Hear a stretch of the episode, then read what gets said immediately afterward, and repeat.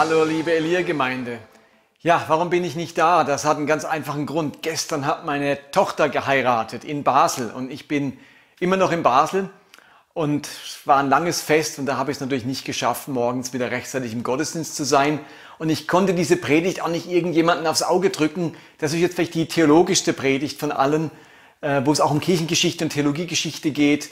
Und deswegen dachte ich, die, die muss ich selber halten und jetzt machen wir es einfach per Video. Ihr kennt ja äh, das schon ein bisschen aus der Corona-Zeit. Genau, und deswegen jetzt hier die vierte Predigt in unserer Predigtreihe Das Kreuz verstehen. Und in dieser Predigtreihe wollen wir Jesu Tod am Kreuz verständlich machen und vor allem den Reichtum des Kreuzes entdecken.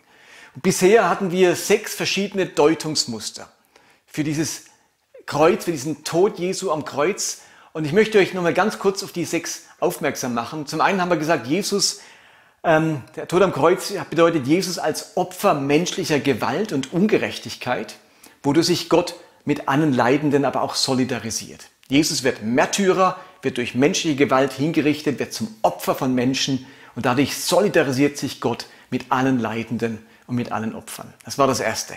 Zum Zweiten haben wir gesagt, Jesus als Lösegeld. Ein Lösegeld, das uns aus der Herrschaft von Sünde, Tod und Teufel befreit. Das dritte war Jesus als bronzene Schlange, die Heil und Heilung zu den Menschen bringt. Das vierte war Jesus als Sühneopfer, das fünfte Jesus als Passalam und das sechste Jesus als Sündenbock. Und all diese drei Bilder, Sühneopfer, Passalam, Sündenbock, ähm, stehen für den Akt der Vergebung und der Versöhnung mit Gott. Und heute geht es nun darum, wie die ersten Christen und die frühe Kirche, aber auch dann die weitere Kirchengeschichte das Sterben Jesu am Kreuz verstanden und gedeutet haben. Also ich finde es noch wichtig zu sehen, wie haben also Menschen vor uns in den ersten 1500 Jahren der Kirchengeschichte diesen Kreuzestod Jesu verstanden, wie haben sie Bibelstellen gedeutet und was könnte das für uns heißen. Wir wollen diesen Blick mitnehmen, wenn es um dieses Verständnis vom Kreuz geht. Die erste Lehre, die erste Theorie, die ich euch vorstellen möchte, ist die sogenannte Christus-Victor-Sicht des Kreuzes. In der frühen Christenheit hat sich eine ganz bestimmte Sicht und Deutung des Kreuzes besonders durchgesetzt. Und sie hat die ersten 1000 Jahre der Kirchengeschichte klar dominiert, das Denken der Kirche und die Theologie. Und die nennt man eben die Christus-Victor-Sicht oder man könnte auch übersetzen auf Deutsch Christus als Siegersicht. Und diese Sicht, die ist eng verwandt mit der Deutung von Jesus als Lösegeld, wovon wir vor zwei Wochen gesprochen haben. Die Menschen zur Zeit Jesu und auch in den Jahrhunderten danach, die waren ganz stark geprägt von einer dualistischen Weltsicht, einem dualistischen Weltbild. Große Königreiche und Herrscher haben das Weltgeschehen damals gelenkt. Zuerst haben die Babylonier die Welt beherrscht, danach die Perser, dann die Griechen und zur Zeit Jesu waren es dann die Römer. Jedes Mal waren dominierende Weltreiche entstanden, die die ganze Welt unterjochten und in ihrer Knechtschaft hielten. Und hinter diesen irdischen Königreichen mit all ihrer Dominanz, Unterdrückung, Versklavung, ihrem Imperialismus und ihrer Kriegsführung standen nun himmlische Mächte. Also in Wirklichkeit befindet sich die Welt in einem ganz großen kosmischen Kampf. Und es geht dabei immer um den Kampf zwischen Gut und Böse, zwischen Mächten des Lichts und Mächten der Finsternis.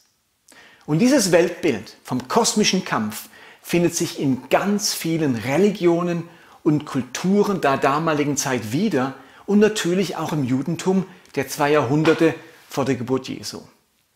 Die Juden, die waren überzeugt, dass hinter ihrer Fremdherrschaft durch die Römer oder Babylonier oder wer auch immer der Fürst dieser Welt steckt. Für sie gibt es eben auch ein kosmisches Reich des Bösen, einen Gott dieser Welt, der einen kosmischen Krieg mit dem Herrn des Himmels und der Erde, dem Gott aller Götter, dem Gott Israels führt. Und irdische Mächte, die sind dann nur Handlanger und Instrumente dieses übergeordneten und satanischen Reichs des Bösen. So lesen wir zum Beispiel im Daniel-Buch, da wird es so beschrieben, Daniel 10, hab keine Angst, hab keine Angst, Daniel. wegen deiner Worte bin ich gekommen. Aber der Engelfürst des Perserreiches stellte sich mir entgegen und hielt mich 21 Tage lang auf. Doch dann kam mir Michael zu Hilfe, einer der höchsten Engelfürsten. Ihm konnte ich den Kampf gegen den Engelfürst der Perser überlassen. Also für die Welt von Daniel ist klar, hinter dem Perserreich mit den Perserkönigen steht eigentlich ein Engelfürst, der Engelfürst des Perserreiches. Und im Danielbuch wird dann auch noch der Engelfürst des, der Griechen, des Griechenreiches beschrieben. Also das war antike Vorstellung, dass es eine kosmische Welt hinter der irdischen Welt gibt. Und gerade im Neuen Testament wird dieser Gedanken einer, eines kosmischen Konfliktes immer wieder aufgegriffen. Die Erlösung, die durch Jesus geschehen ist, wird vor allem in der Befreiung, der Erlösung von diesen Mächten des Bösen verstanden. Jesus selbst vermittelt diese Sicht von einem kosmischen Krieg, wenn er zum Beispiel sagt in Johannes 14, viel werde ich nicht mehr mit euch reden können, denn der Herrscher dieser Welt ist schon gegen mich unterwegs. Und in Johannes 16 sagt Jesus, und das Gericht werden sie daran erkennen, dass der Fürst dieser Welt schon verurteilt ist. Das sind zwei Stellen von Jesus, wo er auf so ein kosmisches Reich aufmerksam macht. Aber es gibt auch noch weitere Beispiele im Neuen Testament, wo von diesem kosmischen Reich des Bösen gesprochen wird. Auch da lese ich euch drei, vier Bibelstellen vor.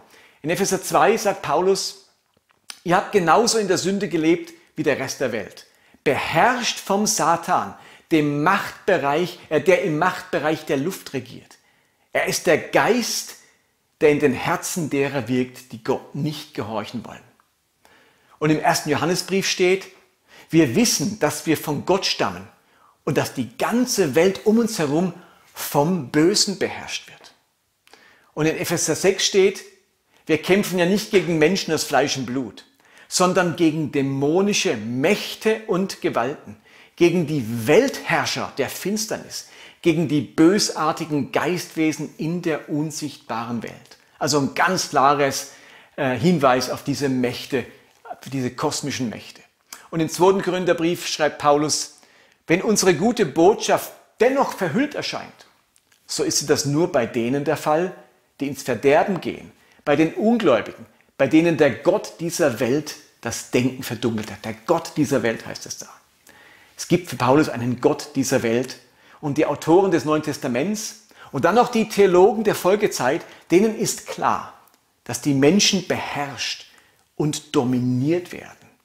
Nicht nur von irdischen Herrschern und irdischen bösen Königreich, nicht nur von einem römischen Kaiser, sondern in Wirklichkeit, in ihrem Innern, in ihrem Herzen von einem kosmischen Reich des Bösen und der Sünde. Und angesichts all dieser bösen Mächte, die den gesamten Kosmos regieren, sieht Paulus in Sünde nicht zuerst eine Sache von individueller Schuld. Für uns ist der Sünde vor allem so, sofort etwas Individuelles. Ich habe gesündigt, ich bin ein Sünder, ich habe was falsch gemacht. Ihr müsst euch klar machen, wenn man sich bewusst ist, dass es ein kosmisches Reich des Bösen gibt, einen Gott dieser Welt, dann ist Sünde eine Art autonome Macht, die ganze Völker gefangen hält. Der Satan hält durch die Macht der Sünde alle Menschen im Ungehorsam. Und darum kann es den Menschen auch nicht gelingen, durch ihre eigene Anstrengung, durch ihr eigenes Denken und Streben, diese Gewalt und diese Macht der Sünde zu überwinden und aus eigenen Stücken, Stücken Gott gehorsam zu sein. Das geht gar nicht.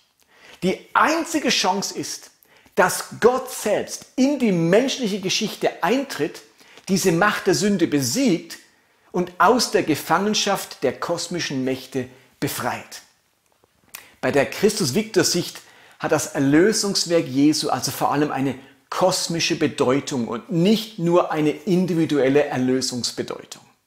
Erlösung ist nicht einfach das Überwinden meiner persönlichen Rebellion gegen Gott und die Vergebung meiner Sünden. Das ist schon schlimm genug, aber Erlösung ist größer als nur das Überwinden meiner eigenen Rebellion sondern Erlösung ist die Befreiung der gesamten Welt aus der Macht des Bösen. Und als Konsequenz davon, von dieser großen Befreiung, ergibt sich dann meine persönliche, individuelle Befreiung. Ich hoffe, das habt ihr verstanden bis dahin. Und darum kann Jesus kurz vor seiner Hinrichtung auch sagen, in Johannes 12, für die Welt ist jetzt die Stunde des Gerichts gekommen. Jetzt wird der Herrscher dieser Welt vertrieben werden. Und dann kann er natürlich in Matthäus 28 nach seiner Auferstehung sagen, mir ist gegeben alle Gewalt im Himmel und auf Erden. Da ist keine Gewalt mehr übrig außer seiner Macht. Und der Apostel Johannes, der fasst das gesamte Kommen Jesu mit folgendem Satz zusammen, ein wunderschöner Vers im 1. Johannesbrief Kapitel 3 Vers 8. Dazu, genau dazu ist der Sohn Gottes erschienen, dass er die Werke des Teufels zerstöre.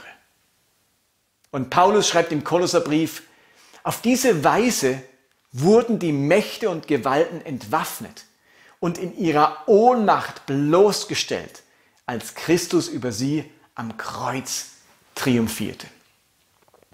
Und als die Jünger den Auftrag bekamen, die gute Nachricht dann zu verkündigen, eben die gute Nachricht von diesem Sieg, war für sie klar, dass das bedeutet, diese Botschaft von Gottes Sieg gegen die kosmischen Mächte des Bösen allen Nationen zu erzählen, allen zu sagen, ihr seid jetzt befreit aus der Macht dieser kosmischen Mächte. Und so beschreibt zum Beispiel Paulus seine Berufung in die Verkündigung hinein mit folgenden Worten, Apostel 26. Sagt Jesus zu ihm, ich werde dich zu, mein, zu deinem Volk und zu fremden Völkern senden. Du sollst ihnen die Augen öffnen, dass sie umkehren, dass sie aus der Finsternis zum Licht kommen, aus der Gewalt Satans zu Gott. So werden ihnen die Sünden vergeben und sie erhalten ein ewiges Erbe zusammen mit denen, die durch den Glauben an mich zu Gottes heiligem Volk gehören. Also Paulus macht deutlich, die Menschen sind in der Gewalt Satans und kommen von dort dann in die, äh, zu Gott. Die Reihenfolge ist hier ganz wichtig. Die Befreiung aus der Gewalt Satans, nur die ermöglicht am Ende den Empfang der Vergebung und der Heiligung. Also Errettung beinhaltet natürlich die Vergebung der Sünden. Aber diese Vergebung, die wurzelt darin, dass eine Person aus der Macht des Satans befreit wird und damit aus der sie kontrollierenden Macht der Sünde. Also Jesus hat am Kreuz nicht einfach die Sünden vergeben, sondern er hat die Macht von dem gebrochen, der die Menschen in ihrem Griff hatte, sodass sie der Sünde gar nicht ausweichen konnten. Der Autor des Hebräerbriefes fasst das Erlösungswerk Jesu mit folgenden Worten zusammen. Und das ist der letzte Bibelvers, der das nochmal beschreiben soll. Hebräer 2. Weil diese Kinder nun Menschen von Fleisch und Blut sind, ist auch Jesus ein Mensch von Fleisch und Blut geworden. So konnte er durch seinen Tod den Teufel entmachten, der die Macht über den Tod hatte. Er konnte die befreien, die durch Angst vor dem Tod ihr ganzes Leben lang versklavt waren. Also der Tod Jesu hat den Teufel entmachtet.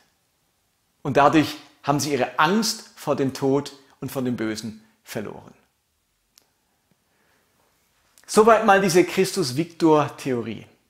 Jetzt gibt es bei dieser Theorie aber auch Probleme. Das größte Problem ist, dass die Frage offen blieb, wie genau dieses Besiegen des Bösen und der himmlischen Mächte vollzogen wurde. Wie wurde denn der Satan und das Reich der Finsternis entmachtet? Wie genau hat der Tod Jesu am Kreuz und seine Auferweckung diese Entmachtung des Satans bewirkt? Wie? Christus Victor klärt vor allem, was geschehen ist, die Entmachtung dieser Mächte, aber wie jetzt ein Tod am Kreuz, eine Kreuzigung und eine Auferstehung diesen Sieg ermöglicht hat, das blieb irgendwie offen. Denn es ist ja auch bei uns allen bewusst, trotz dieses kosmischen Sieges gibt es das Böse und auch den Teufel ja noch immer. Die sind nicht einfach vernichtet und abgeschafft. Erst in der Offenbarung am Ende der Zeit wird dann geschildert, wie am Ende Sünde, Tod und Teufel in den feurigen Pfuhl geschmissen und endgültig vernichtet werden.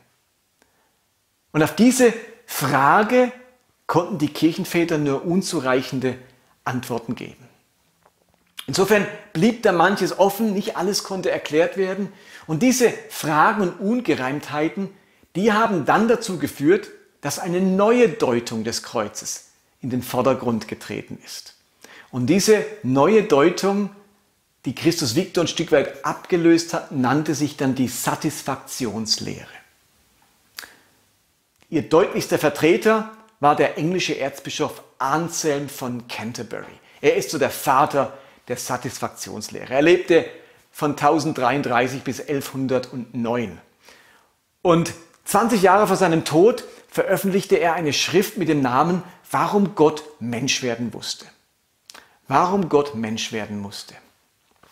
Im Kern dieser Theorie der Satisfaktionslehre steht die Vorstellung, dass durch die Sünde Gottes Ehre verletzt wird und er nun nach Satisfaktion, nach Genugtuung verlangt. Woher kommt diese Idee? Anselm war stark geprägt von der damaligen mittelalterlichen feudalen Gesellschaft. Das war das Gesellschaftssystem, in dem Anselm lebte. In dieser Gesellschaftsform gab es Lehnsherren oder Feudalherren. Und der Rest war Untertane. Und dieser Lehnsherr, der sorgte sich nun um das Wohl seiner Untertanen und war für ihren Schutz zuständig. Wenn nun die Gesetze dieses Lehnsherrn zum Wohle und zum Schutz der Untertanen missachtet wurden, dann war das wie ein Schlag ins Gesicht des Lehnsherrn. Werden seine Gesetze nicht eingehalten, ist das eine Respektlosigkeit dem Lehnsherrn gegenüber. Man beschädigt oder beschmutzt dadurch seine Autorität, seine Würde und seine Ehre. Und, und das haben die Menschen damals tagtäglich erlebt, wie Menschen gestraft wurden, weil sie die Ehre oder die Autorität des Lehnsherrn verletzt haben. Und nun wurde das auf den himmlischen Lehnsherrn Gott übertragen. Der es auch gut mit den Menschen meint, für sie sorgen möchte und sie schützen möchte. Und wenn die Menschen nun Gottes gute Gebote übertreten, dann missachten sie damit seine Autorität. Sie beschmutzen seine Würde und seine Ehre. Sie misstrauen ihm und seinen guten Absichten. Und wie damals in der Feudalgesellschaft haben sie sich klar gedacht, ja, dann ist auch Gott in seiner Ehre gekränkt. Er schmeißt den Menschen den Federhandschuh hin und verlangt nach Satisfaktion. Seine Ehre und sein Ansehen, das von den Menschen in den Dreck gezogen wurde, musste wiederhergestellt werden. Wir kennen das aus alten Ritterfilmen, wenn da jemandes Ehre beschmutzt wird, dann schmeißt er den Federhandschuh hin und sagt, ich verlange nach Satisfaktion und dann gibt es irgendein Duell oder sonst etwas, weil die Ehre muss wiederhergestellt werden. Jetzt gab es natürlich ein Problem. Wer soll denn die Ehre Gottes wiederherstellen? Wie soll denn das passieren? Die Wiederherstellung der Ehre Gottes kann natürlich nur ein Mensch vollziehen, der selbst nicht die Ehre Gottes in den Schmutz zieht. Und jeder, der sündigt, zieht ja die Ehre in den Schmutz. Also kam nur ein Mensch in Frage, der sündlos ist. Sonst ist er ja ebenfalls ein Beschmutzer der Ehre Gottes. Wenn aber nur ein sündloser Mensch für die Genugtuung bei Gott in Frage kommt, ja, dann hat die Menschheit ein großes Problem. Denn alle Menschen sind Sünder. Und damit wäre Gott gezwungen, die ganze Menschheit zu verdammen. Das will Gott aber auch nicht. Er ist ja ihr Lehnsherr. Es sind ja seine Untertanen. Ihnen ist er verpflichtet. Sie möchte er schützen. Und Anselm sagt dann, Gott gerät in ein Dilemma zwischen Genugtuung und Barmherzigkeit. Und dieses Dilemma führt dazu, dass Gott Mensch werden musste, um diese Genugtuung selbst leisten zu können. Das heißt, der Gottmensch Jesus Christus kann nämlich die Menschen mit Gott durch seinen Kreuzestod versöhnen, weil er als sündloser Mensch eine Genugtuung erbringen kann, die die Sünde der Menschen angemessen ausgleicht. Gott wird also selbst Mensch, lebt sündlos und bereitet Gott nur Ehre und damit kann er die notwendige Satisfaktion leisten, damit Gott wieder beruhigt ist oder in seiner Ehre wiederhergestellt ist. Diese Theorie von Anselm, die war die nächsten 500 Jahre sehr dominant. Die dominierende Sicht des Kreuzes. Und hat dadurch auch ganz stark Martin Luther und Calvin, die beiden großen Reformatoren, beeinflusst.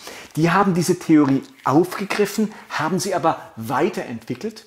Und die, diese neue Theorie, um die es dann nächsten Sonntag geht, die dominiert bis heute die christliche und vor allem die evangelikale Welt. Deswegen müssen wir über die nächsten Sonntag sprechen. Man versteht die aber nur, wenn man die Satisfaktionslehre kennt. Und diese Satisfaktionslehre, die hat eben auch ganz klare Schwächen. Was sind solche Schwächen? Sie wirkt doch allzu menschlich und stellt Gott so als gekränkten Herrscher dar, der in seinem Stolz verletzt ist und der nun irgendwie versöhnt werden muss. Also es ist doch sehr menschlich, die, dieser, dieser ungehaltene, zornige Gott, der, der wutentbrannt auf die Menschen ist, weil sie seine Ehre beschmutzt haben. In dieser Theorie hat Gott ein Problem. Und dieses Problem Gottes muss nun Jesus durch seinen Tod lösen. Also Gott, Jesus tut Gott was Gutes am Kreuz sozusagen. Gott ist verstimmt, er ist zornig und er braucht jetzt eine angemessene Genugtuung. Er braucht Satisfaktion, damit seine Ehre wiederhergestellt ist. Aber das Neue Testament malt kein Bild eines verstimmten, verärgerten Gottes, der eine Wut auf die Menschen hat. Die Satisfaktionslehre stellt die eigentliche Idee der Versöhnung auf den Kopf. Wir denken ja bei der Satisfaktionslehre, Gott ist beleidigt und wir müssen uns mit ihm versöhnen. Explizit schreibt Paulus in 2. Korinther 5 aber das Gegenteil. Da heißt es, ja, in der Person von Christus hat Gott die Welt mit sich versöhnt, sodass er den Menschen ihre Verfehlungen nicht anrechnet. Und uns hat er die Aufgabe anvertraut, diese Versöhnungsbotschaft zu verkündigen. Also Jesus hat nicht Gott mit den Menschen versöhnt, weil Gott so beleidigt ist und so gekränkt und in seiner Ehre verletzt, sondern er hat die Menschen mit Gott versöhnt. Versteht ihr den Unterschied? Wir haben oft die Vorstellung, Gott ist gekränkt, Gott ist sauer und Jesus versöhnt nun äh, Gott mit den Menschen. Und dann ist für Gott wieder die Welt in Ordnung. Aber es ist andersrum. Gott war nie unversöhnt. Wir sind nicht mehr versöhnt und in Christus versöhnt Gott die Menschen mit Gott. Am Kreuz ist also nicht für Gott etwas geschehen, der sich nun wieder versöhnt und in seiner Ehre wiederhergestellt fühlt, sondern am Kreuz ist etwas für die Menschen geschehen. Ihnen macht das Kreuz deutlich, dass Gott ihnen immer noch in seiner Liebe und Güte und Barmherzigkeit zugewandt ist und ihnen die Schuld vergeben möchte, sobald sie sich ihm zuwenden. Nicht Gott wurde die gekränkte Ehre aus dem Weg geräumt, sondern den Menschen wurde die Schuld aus dem Weg geräumt. Und darum heißt es ja auch in Johannes 3, Vers 16, dieser berühmte Vers, denn Gott hat die Menschen so sehr geliebt, hallo, er hat sie geliebt, dass er seinen einzigen Sohn für sie hergab, schenkte. Jeder, der an ihn glaubt, wird nicht zugrunde gehen, sondern das ewige Leben haben. Es heißt in diesem Vers ja gerade nicht, denn Gott hat die Menschen so verabscheut, weil er so gekränkt war, dass er seinen einzigen Sohn töten musste, um dadurch von seiner Abscheu und seinem Hass den Menschen gegenüber loszukommen. Jesus hat nicht einen zornigen, wütenden Gott beruhigt durch seinen Tod und sagt, Vater, sei wieder gut mit ihnen. Ich weiß, du wirst am liebsten die alle vernichten, weil sie dich so gekränkt haben. Bitte sei wieder gut mit ihnen. Das geistert in unseren Köpfen umher. Aber so was nicht. Nicht Gott hat die Welt verabscheut, er hat die Welt geliebt und darum seinen Sohn gegeben. Ich fasse also nochmal zusammen. Heute haben wir zwei ganz wichtige kirchengeschichtliche Deutungen des Kreuzes kennengelernt, die bis heute Theologie und Glauben vieler Menschen prägen. Das erste war die Christus-Victor-Theorie. Die sagt, es gibt einen Gott dieser Welt, einen Herrscher der Finsternis, ein Reich des Bösen. Und die Menschen sind gefangen in Sünde, dem Tod ausgeliefert und in den Händen des Herrschers dieser Welt. Und der hat nun ihren Sinn verblendet und die Menschen sind durch diese Versklavung nicht in der Lage, das zu tun, was vor Gott gerecht wäre. Jesus am Kreuz hat es nicht einfach die Sünden der Menschen vergeben, sondern den Herrscher dieser Welt entmachtet, ihn entthront und öffentlich zur Schau gestellt. Am Kreuz geschah also die Befreiung des gesamten Kosmos und damit verbunden auch unsere ganz persönliche Befreiung aus der Macht des Bösen und des Todes und der Sünde. Und das zweite, das war die Satisfaktionslehre. Wie in der Vorstellung eines mittelalterlichen Lehnsherrn wurde Gottes Ehre, Würde und Ansehen in der Welt beschädigt und beschmutzt durch die Sünden und den Ungehorsam der Menschen. Und indem Jesus als sündloser Mensch lebt und stirbt, stellt er die Ehre und die Würde Gottes wieder her und dadurch ist Gott wieder versöhnt mit den Menschen und sie dürfen zu ihm kommen. Wichtig für euch zu wissen ist vielleicht noch, dass die Christus-Victor-Idee augenblicklich wieder große Popularität gewinnt. Namhafte Theologen haben in den vergangenen Jahren mehrere Bücher dazu geschrieben und immer mehr Christen freuten sich mit dieser Sichtweise des Kreuzes an, weil es für sie doch eine ganze Reihe Probleme löst. Es macht Sinn, deswegen auch sie zu kennen und sie mal in Betracht zu ziehen. Sie verlangt vor allem, sie hat vor allem solche Popularität erzeugt, weil die verbreitetste Deutung des Kreuzes, um die es nächsten Sonntag geht, ganz große Schwächen hat. Und ich finde eigentlich die Gnade und das von Jesus geprägte Gottesbild echt kaputt macht. Und um was es bei dieser letzten Deutung geht, das hören wir in der nächsten und abschließenden Predigt. Dazu lade ich euch alle wieder herzlich ein. Bis dahin, stay tuned. Macht's gut. Amen.